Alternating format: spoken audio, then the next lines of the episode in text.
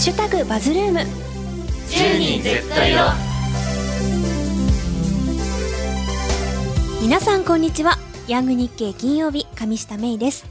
この番組はアイドルや学生起業家などそれぞれ違うフィールドで活動する若者たちがさまざまな問題について語り合う Z 世代が主役のディスカッション番組です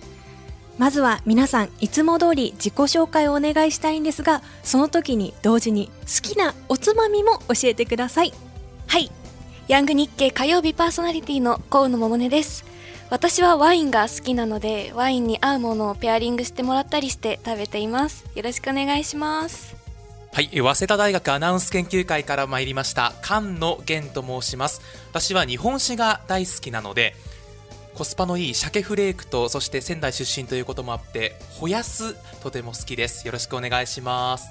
はい同じく早稲田大学アナウンス研究会の磯田和樹です、えー好きなおつまみはなるべく薄いサラミです。よろしくお願いします。俳優やってます。百瀬匠です、えー好きなおつまみは梅水晶とあと最近エイヒレも好きです。よろしくお願いします。水瀬さあやです。えっと好きなおつまみはお刺身です。本日はよろしくお願いします。スターダストプロモーションでアイドルやってます。うっかのあかねそらです。私の最近の好きなおつまみは砂肝です。お願いします。そして進行を務めます上下芽衣の好きなおつまみはホタルイカのお気づけです。また2023のミス酒東京もやってるので日本酒大好きです。では早速今日のテーマに行ってみましょう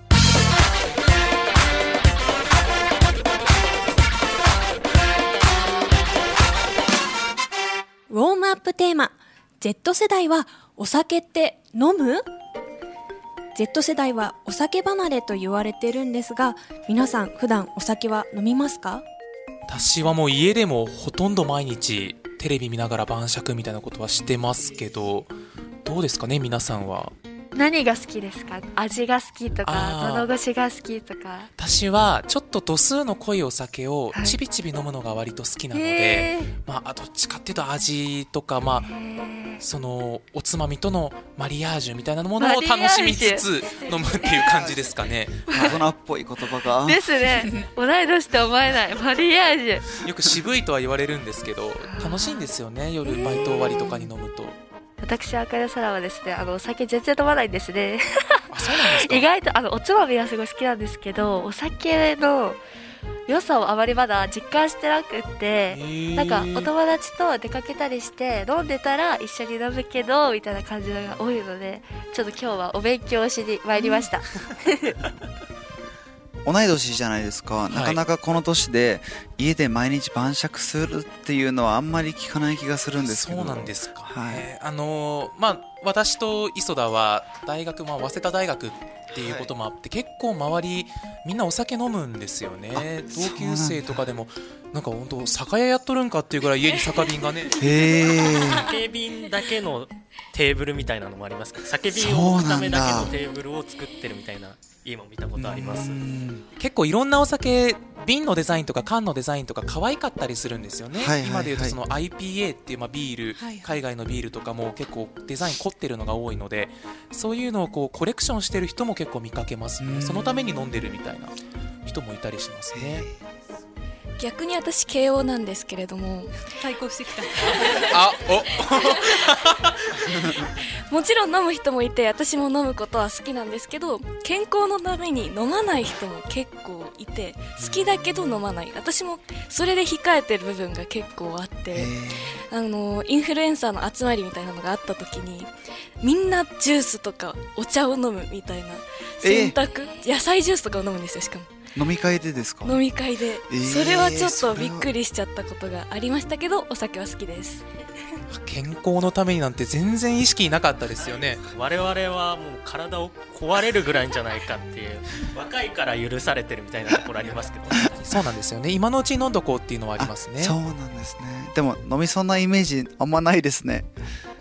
よく言われますけどでも家でも結構飲んでますね。ええ意外ですね。晩酌はみんなしてるもんだと思ってました。へえなんか勝手なイメージなんですけどなんか早稲田生はとりあえず量飲んでる感じのイメージがあって。あのそれはもう全く間違いないと思います。合ってるんだ。あの質高いお酒はお金がないのでみんな飲めないのでとりあえず安いもうなんかよくわからない清酒みたいなものを たくさん読んでとりあえずみんなでうわーっと大声を出すっていうのが、まあ、文化といえば文化なのかもしれないですけどね、みんな神田川に行ってこうせせらぎを聞いて休むみたいなことですよね。歩きながら酔いを覚ますっていうへえ伝統大学ごとにも文化全然違うのかもしれないですね。えっと、私の大学なんですけど私はその芸術系の大学で美術学科というところに通っていて周りの子にちょっとお酒とか飲むのって聞いてみるともう全然飲まないって子が多くて実際その大学でみんなでどっか行くというよりみんなそれぞれ自立している感じがあってで私もだから大学のことは飲んだことがなくて親友のことたまに一緒に飲むくらいです。じゃあ大人数の飲み会みたいなのは大学では開かれてないんですね。はいちょっと聞いたこともなくて本当にお仕事関係で大人数ならあるんですけど大学では聞いたことないですね。へー。我々だけ浮いてる感じが。違いますよね世界が。全然世界が違う、まあ、Z 世代といっても一括りではないって感じですよね。そうですね Z 世代とはいえども飲み方はそれぞれということがよくわかりました。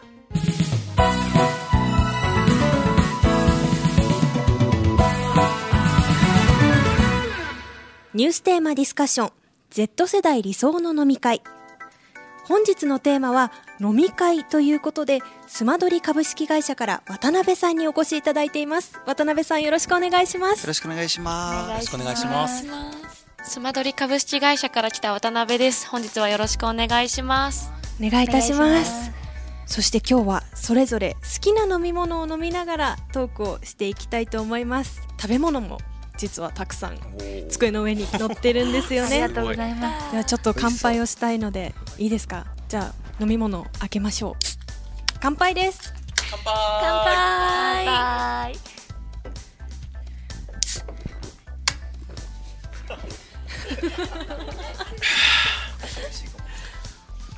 美味しいではちょっと皆さん何を飲んでるか紹介していただいてもいいですか？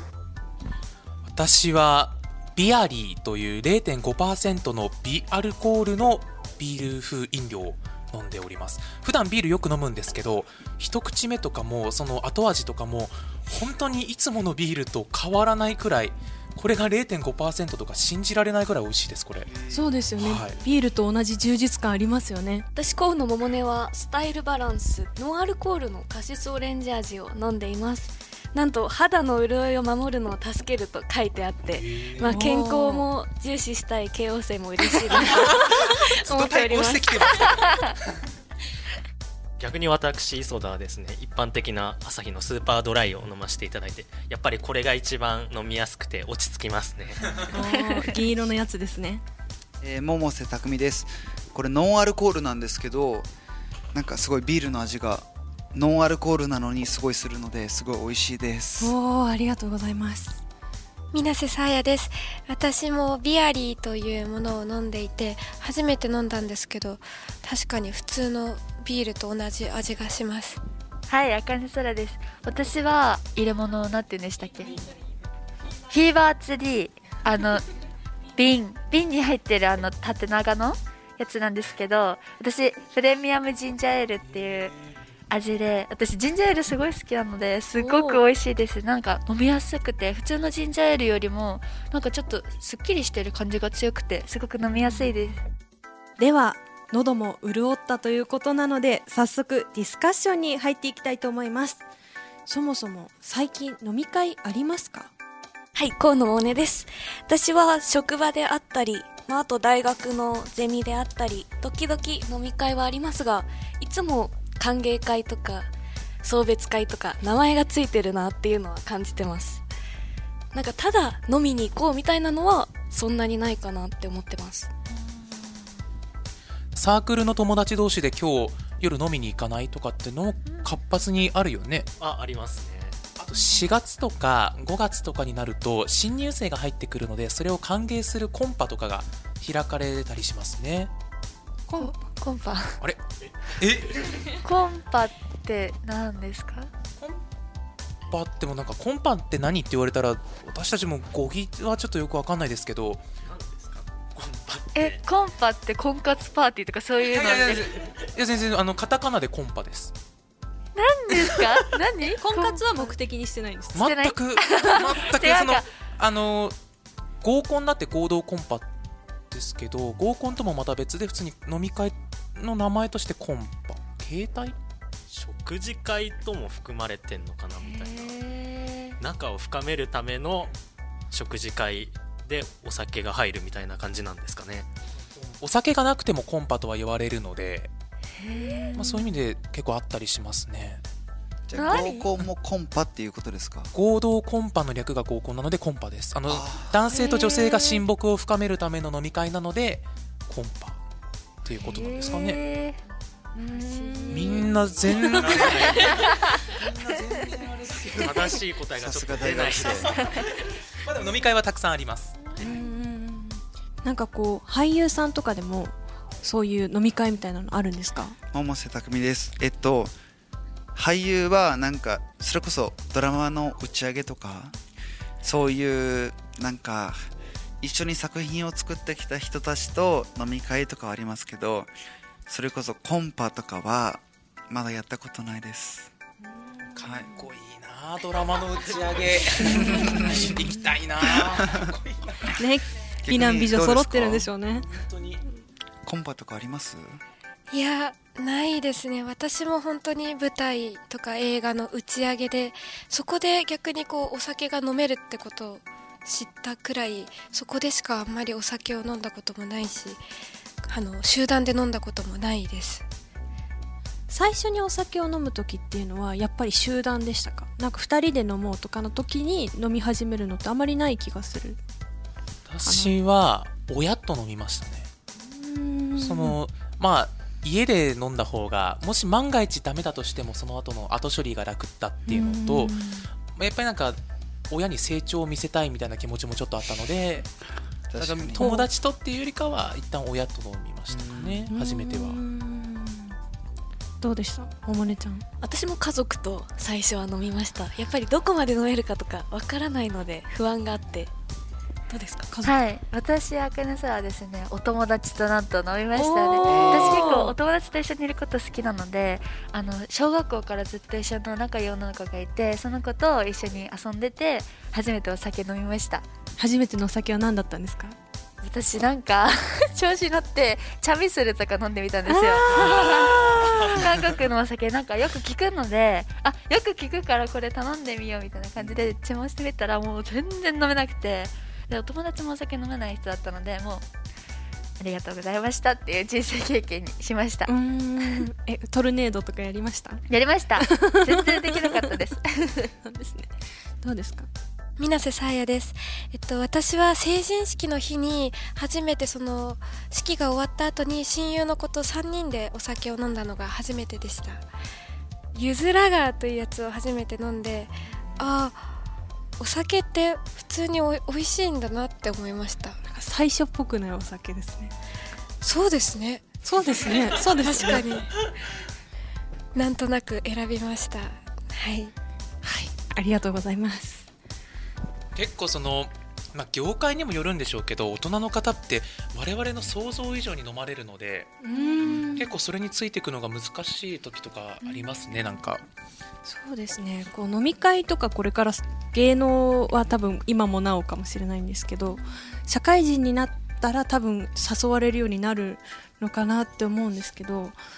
桃音ちゃん行きます？誘われたら。行きたいです。あ行きたいですか？行きたいですね。あの今も少しオフィスで働いたりもすることあるんですけど仕事してるとなかなか雑談というかまあ相手のことを知るような知れるようなお話をすることは少ないので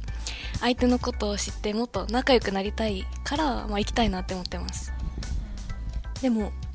自分の時間が奪われるっていうのはあるじゃないですか。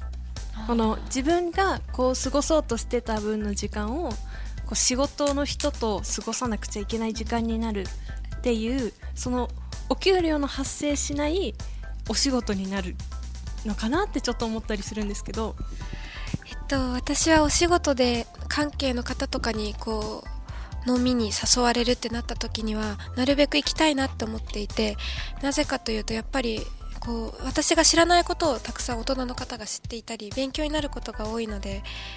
そういうお勉強しようという意味で行こうかなって思ったりあと私普段コミュニケーションが苦手なんですけどお酒が入るとあのすごく喋れるようになるので、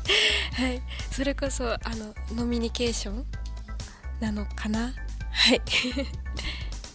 皆さんは割とやりたい仕事ができてるのかなってちょっと思うところがあって、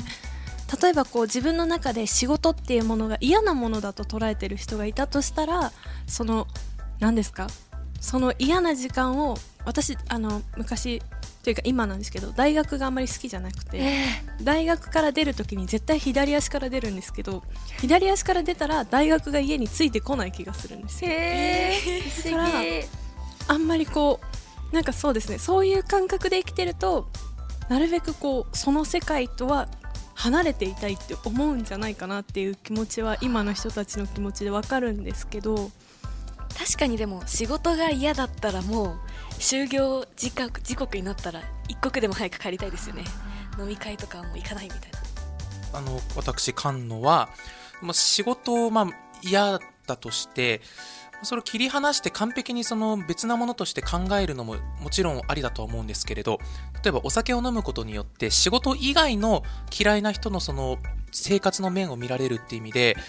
嫌いな仕事を遠ざけるんではなくて自分からちょっと歩み寄るために踏み出す一歩になりうるんじゃないかなと思ってそのお仕事の飲み会は嫌な職場だとしても私は行くかもしれません。じゃあ皆さんの中でその飲み会をに行く行かないっていうのはお酒っていうものよりもお酒自体が好き嫌いとかそういうことではなくて人間関係を構築する相手っていうものに対してなんかこう相手がどうだとどうみたいな感じになるみたいなことですかね。そうですねだって仲いい人と飲むお酒が一番うまいのはもうこれは決まりきった話だと思うので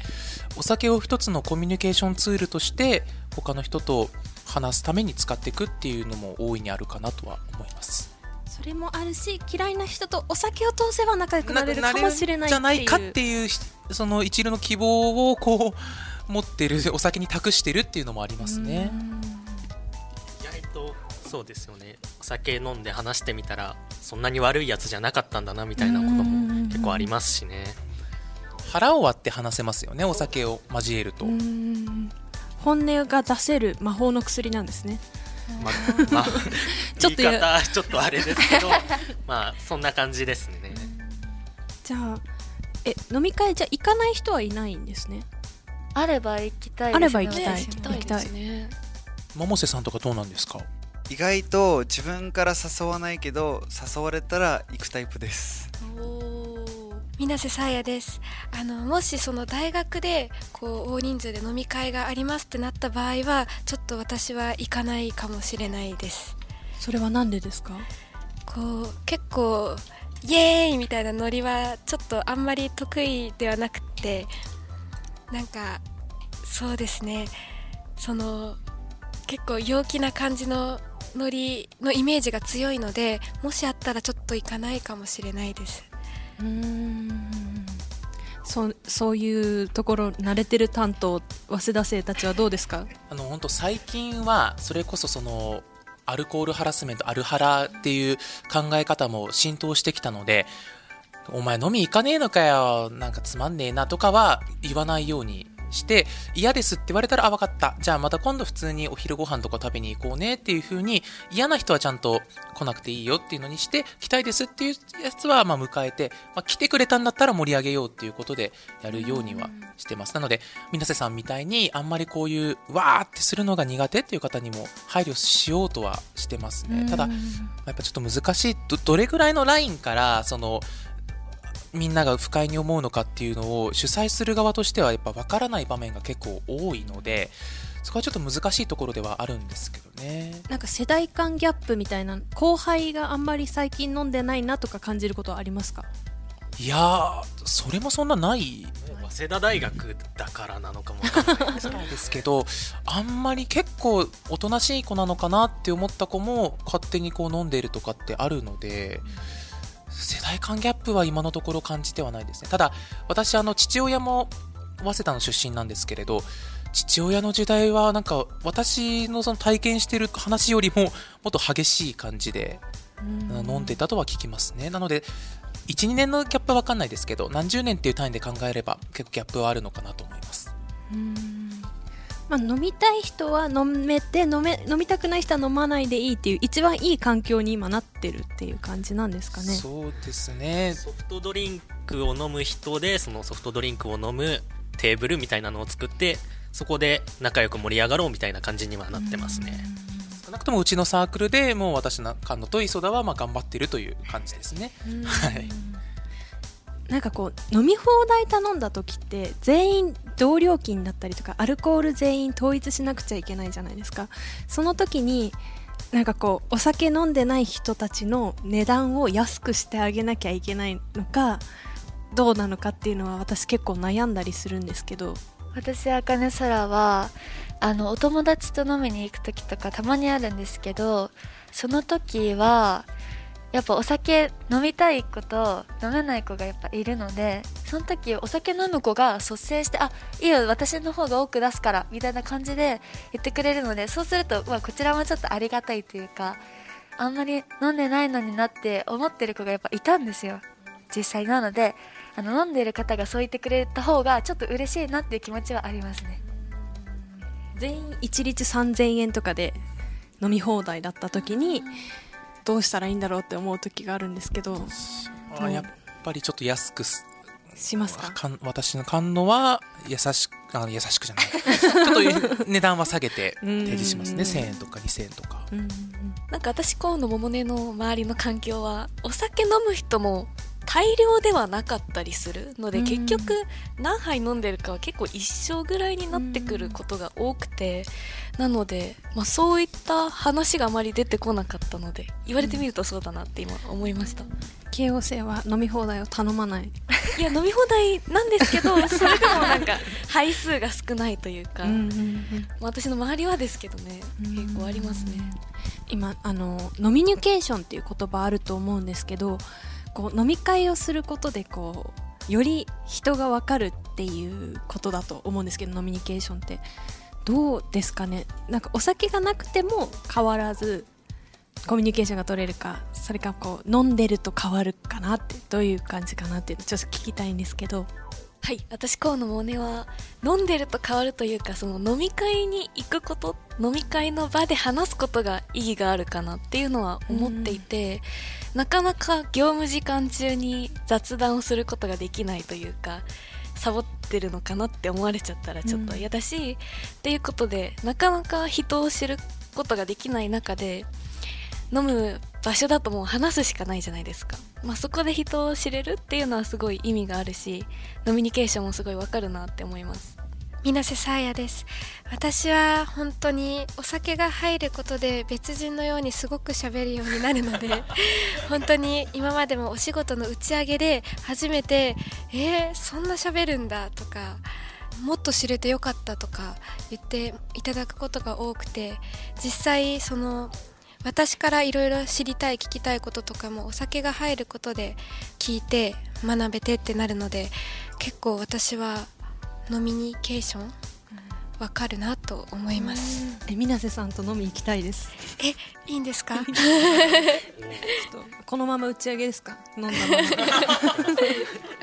ここまでお酒の付き合い方についていろいろと話をしてきました今時のお酒の付き合い方について改めてスマドリさんに意見を聞きたいんですがまずスマドリって何ですか？はい、ありがとうございます。スマドリについてなんですけど、皆さんまずスマドリっていう言葉聞いたことありますか？あります。あるああるんですけどどういうことなのかはよくわからないです。私初めて聞きました。そうですよね、はい。ちなみにどこで聞かれたんですか？あのニュースとかを読んでいたりするときに見かけました？ありがとうございます。はいスマドリなんですけど、まあ、皆さんスーパードライはご存知ですかね？はい。もちろんです。スーパードライを作ってるそのアサヒビールが最近始めた取り組みでして一言で言うと飲み方の多様性というものになります。で、まあ、その飲み方の多様性というのがまあどういうものかと言いますとそのお酒を飲みたい時だったり、まあ、飲めない時だったりその健康とかに気をつけてあえて飲まないっていう選択をする時だったり体質的にも飲める人も飲めない人もその一人一人がその時の体質だったりその時の気分とかシーンに合わせてもっとスマートに飲み物を選んでいこうっていうような時代へっていうのを意味を込めてスマートドリンキング通称スマドリというふうに名付けられています。スマートだったんだ。結構私たち Z 世代の今の討論ではスマートな飲み会ができてるのかなと思ったんですけど。あ私も聞いていて思いました。意外となんかもっと皆さん飲み会自体嫌なのかなって思ってたんですけどあんまり飲み会に嫌悪感もなくなんか好きなもの飲みながら飲み会してるよってのことだったので、すごい実際スマドリっていうのも若い方の方が知ってる方多いのでおっしゃってる通りだなと思いながら聞いていました。ちょっと今回特殊なメンバーが集まってしまったという部分もあって すごいみんなお酒結構大好きで飲み会も行きたいっていう人たちが多かったんですけど一般的にこの今のお酒だったり飲み会についてのこう現状みたいなのはどんな感じなんですか？はい、えっと、日本の成人人口が約9000万人いるんですけどその中でまあお酒を飲まないだったりあえて飲まないだったり飲めない人がその約半分の5000万人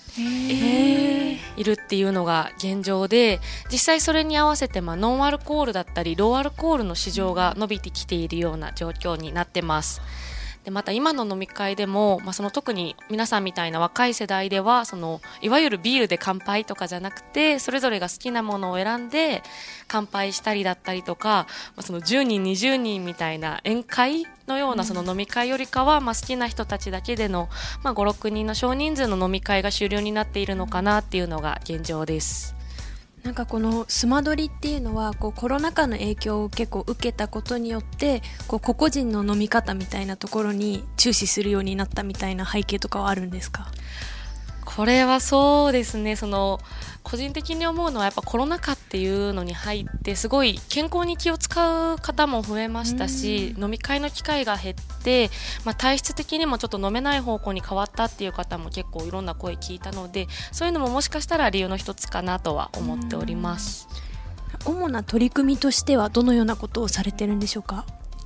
はい、でそのスマドリの取り組み背景として、まあ、その世界的な動きっていうのがありまして WHO 聞いたことあるかなと思うんですけど、が示しているそのアルコールに関する動きとしてはアルコールの摂取量をそもそも減らそうっていう動きだったりとか、まあ、責任ある飲酒をしていこうっていうような推進がされています。まあ、そういったその社会的価値と、まあ、実際その新しくこれからお酒を飲まれる方々にお酒を飲む楽しさだったりなんか驚きを与える経済的価値の両立を目指そうという取り組みで、まあ、新たな生活文化を創造していこうというような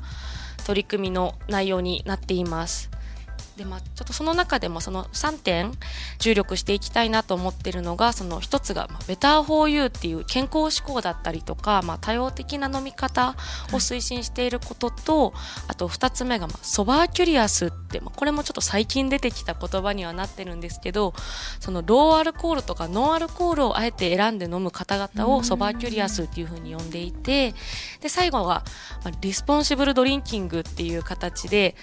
その責任のある飲酒っていう、まあ、適正飲酒みたいなところをその三その3つをポイントとしながらスマドリっていう取り組みをしていっております。責任ある飲酒。いやー私ももう酔っ払ってっていう時があったので 人のカバンを持って帰ったことがありまそれ大変。友達が家に帰れなくなっちゃったっていうのがあってそうですね。責任は持っていかないといけないですね。身につまされる思いですね。反省しました。反省しましたなんかでもスマドリさんのおかげか飲み会がすごく心地いいものになってるなっていうのは感じていて、なんかとりあえずビールみたいな昔はちっちゃい時に聞いたことのある文化だったけど、まあ私自身ビール飲めなくてちょっと不安を感じていたものの飲み会実際行ってみるとみんな自由に最初のドリンクからもう選べるような文化になってるので、飲み会の自由さそれぞれを尊重する文化すごくいいなって思ってます。実際こうやって今スマドリのドリンクが目の前にあってそれを飲んで今てるわけですけど全然そのお酒飲んだ時と変わらないくらいテンションは高くなりますし、なんか今までねアルコールが入ってないと楽しくなれないかなとかって思ってたんですけどそんなことないなっていうのが菅野の今日の学びでしたね、そうですね。こうやって話してるだけでも十分楽しいですしちょっとのお酒でもみんなで盛り上がって話すことができたんで、まあ、スマドリっていいもんなんだなって思いました収録は月曜の13時からということなんですけども。真っ昼間。そうですね。すごく景色のいいスタジオで。はい。そうなんです。すごく。絶景を眺めながら。でも昼飲みの背徳感はスマドリでも味わうことできますね。なんかダメなことしちゃってるなーって、それがまた美味しさをこう増幅させるみたいな。お昼のお仕事の昼休みとかにこうビアリーだったりとかそういうの飲んじゃったらなんか午後も頑張れる気がしますよね私あかねそらあのノンアルコールのやつを飲んでるんですけどなんかノンアルコールのやつをお家で飲んだ時にあんまり美味しくなくてお母さんから一口もらって飲んだことあるんですけどあなんかノンアルコールもあんまり美味しくないんだなって思った記憶があるんですけど今回この飲んだ瓶のやつがすごく美味しくてちょっとこれお家も買って帰っちゃうかなみたいな思ってすごいなんかノンアルコールに対してあの美味しさを感じています。各社いろんなそのノンアルコール飲料とかを作ってる中で、アサヒビールはここにこだわってますみたいなのってあったりされますか？はい、ありがとうございます。このそもそもスマスマートドリンキングっていう言葉を作って、この一番最初の商品がこのビアリーっていうアルコール度数0.5%のビールになるんですけど、今も結構その1%以下のビール他の会社さんも出しちゃったりしたんですけど、この取り組みの一番初めの取っかかりはアサヒビールが行ったもので、この1%以下のビアルコールっていうようなカテゴリーを出したのはアサヒビールが初めてになりますなのでまあその率先して一番にそのこのようにない新しい文化みたいなのを作っていこうっていうのが弊社のこだわりかなと思っております、ありがとうございます。えっと、スマドリバーというものが渋谷のセンター街にそのスマドリを実体験できるアルコール度数を選べるお店もありますのでぜひ皆さんお越しください。よろしくお願いします。IKEA の前ですよね。IKEA の前です。えすごい行ってみたいって思ってたんですよね。すごい可愛い外観で。そうです。アルコール度数が 0%0.5%3% から選べる100種類のドリンクをお楽しみいただけますのでぜひお越しください本日はスマドリ株式会社の渡辺さんが来てくださいました。ありがとうございました。ありがとうございました。ありがとうございました。ここまで話してきたんですが Z 世代はかなりスマドリができてるっていうことが今回の話し合いで分かったんじゃないかなと思います、それに対してこうお店だったりとかそういうそうですね。もともとあるものっていうものの方がちょっと追いついてない部分があるのかなっていうところがあるのでこれからこう Z 世代の感覚に社会が近づいていくことが理想なんじゃないかなというのをまとめでよろしいでしょうか？はい。はい。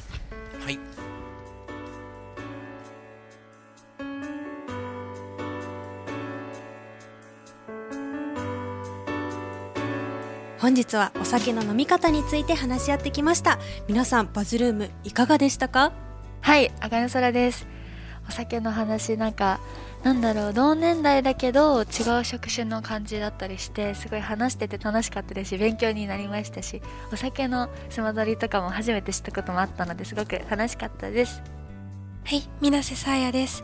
本当にその本当にいろんな飲み方があるんだなって思ってすごいお話ししててこう誤解してたこともあったりしたのですごく勉強になりましたありがとうございましたはい、百瀬匠です。飲み会とかは普段行くけど、あの同い年の同年代の方と話す機会はあんまりなかったので、いろんな飲み方があるんだなって勉強になりました。ありがとうございます。磯田和樹ですやっぱこの他の人たちと違って早稲田大学のただの大学生飲むことしか考えてないみたいな大学生が来てしまって大丈夫かなって思ったんですけれどもそれでもやっぱ話してみると意外にも共感することとかがあって非常に楽しかったです。ありがとうございました。はい菅野源です。今日本当に私たちとは全く違う世界に生きているような方々が多くて話できるかなと思ったんですけれどこうやってスマドリを返すことによって楽しくお話しすることができたと思います。ありがとうございました。はい河野桃音です私も皆さんのいろんな飲み方を知れて改めてまあいろんな配慮をしながら個人を尊重しながら飲んでいくのが大事だなと実感できました。ありがとうございました。ありがとうございました。皆さんこうお酒も空いてきて食べ物もほとんどなくなったんですけどもではここで最後告知ある方。はい、あかねそらです。私、ウッカというアイドルグループに入ってるんですけど、えっと、ウッカは3月10日から春ツアーが始まりまして、全9カ所、東京、神奈川、埼玉、千葉、福岡、大阪、愛知などでやらせていただきます。初日が3月10日の千葉の柏から始まりますので皆さんぜひお越しください。そして3月20日にセカンドシングルが発売します。その発売を記念してリリースイベントも開催中なので皆さんぜひお越しください。お待ちしています。はい、水瀬さあやです。テレビ朝日系列の毎週火曜日21時からマルスゼロの革命にレギュラー出演しているので、ぜひ見てください。3月28日に開催される超10代2024年ウルトラティーンズフェスにゲスト出演するので、ぜひ皆さんお越しください。はい、百瀬匠です、えー3月16日に札幌コレクションラムウェイに出演いたします。そして4月13日に TGC 熊本に出演いたします。そして3月28日に超重大出演いたしますので、ぜひよろしくお願いします。はい、河野桃音です。ラジオ日経は3月23日と24日にポッドキャストイベントを開催します。番組の公開収録や有力ポッドキャスターを招いてのトークを2日間にわたって実施。来場者の皆さんと共に音声メディアの未来を考えます。ハッシュタグバズルームの公開収録もあります。そしてヤング日経のコーナーもあり、私火曜日の河野桃音と金曜日上下芽衣ちゃんも出演します。申し込みなど詳細は後日発表します。ぜひご来場ください。この番組では Z 世代にディスカッションしてほしいテーマを募集しています。番組ホームページからお送りください。では皆さん。さようなら。